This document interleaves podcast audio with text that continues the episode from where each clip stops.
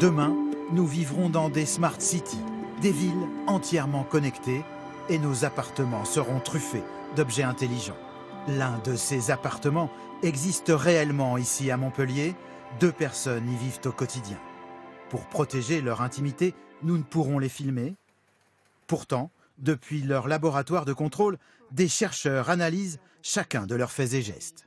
Ils avaient décalé la table pour leur laisser Ouais, un peu plus d'espace. Il y a quand même beaucoup de choses qui se passent, cuisine, couloir. hein. Grâce aux objets connectés de l'appartement, ils peuvent tout savoir de leur mode de vie. On sait à peu près tout sur la personne. On va connaître très facilement les, les habitudes, les profils de- des occupants. Son état de santé, son humeur.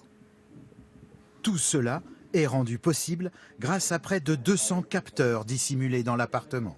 Consommation d'eau, d'électricité, température de l'air, ouverture des fenêtres, tout est connecté, même les mouvements des habitants sur le sol. C'est bon pour moi aussi. On détecte bien. Ok. Regarde, Ça, première. c'est- Alors là, juste sous le tapis, euh, se trouve un système de dalle avec une puce électronique qui envoie en haute fréquence les informations. Donc je vais faire contact comme ça avec ma chaussure. On peut euh, enregistrer absolument les déplacements des gens et leurs variations, par exemple s'ils trébuchent, s'ils marchent plus vite, plus lentement. Demain, rien n'échappera à la surveillance des objets connectés. En 2020, il y en aurait 80 milliards. On verra apparaître des frigos intelligents qui transmettront nos habitudes de consommation. Associés au projet, des étudiants s'inquiètent pour nos libertés individuelles. Sur scène, ils miment l'intrusion de ces objets dans notre future vie quotidienne.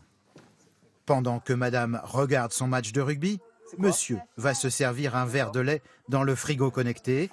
L'appareil envoie un signal et aussitôt le match s'interrompt pour une pub de laitage. Qu'est-ce qui se passe? Quoi? Mais non, mais mon match! C'est quoi ce bordel?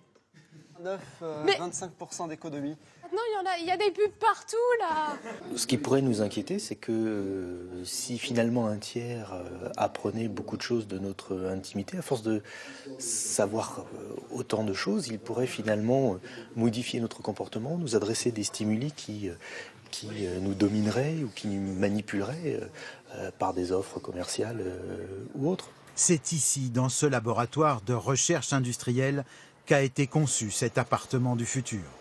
Soucieux de la prochaine invasion de la technologie dans la vie humaine, le directeur voudrait en prévenir les dangers. En fait, ici, euh, en ayant utilisé cette expérience avec ces deux personnes qui sont dans l'appartement observatoire, l'idée est d'étudier leur comportement en permanence pour regarder quelle est la charge mentale qui pèse sur ces personnes et comment ça peut induire des comportements qui peuvent peut-être devenir dangereux. Remettre la technologie au service de l'humain et non l'inverse. Ici, à Montpellier, les scientifiques se sont donné cinq ans pour atteindre ce but.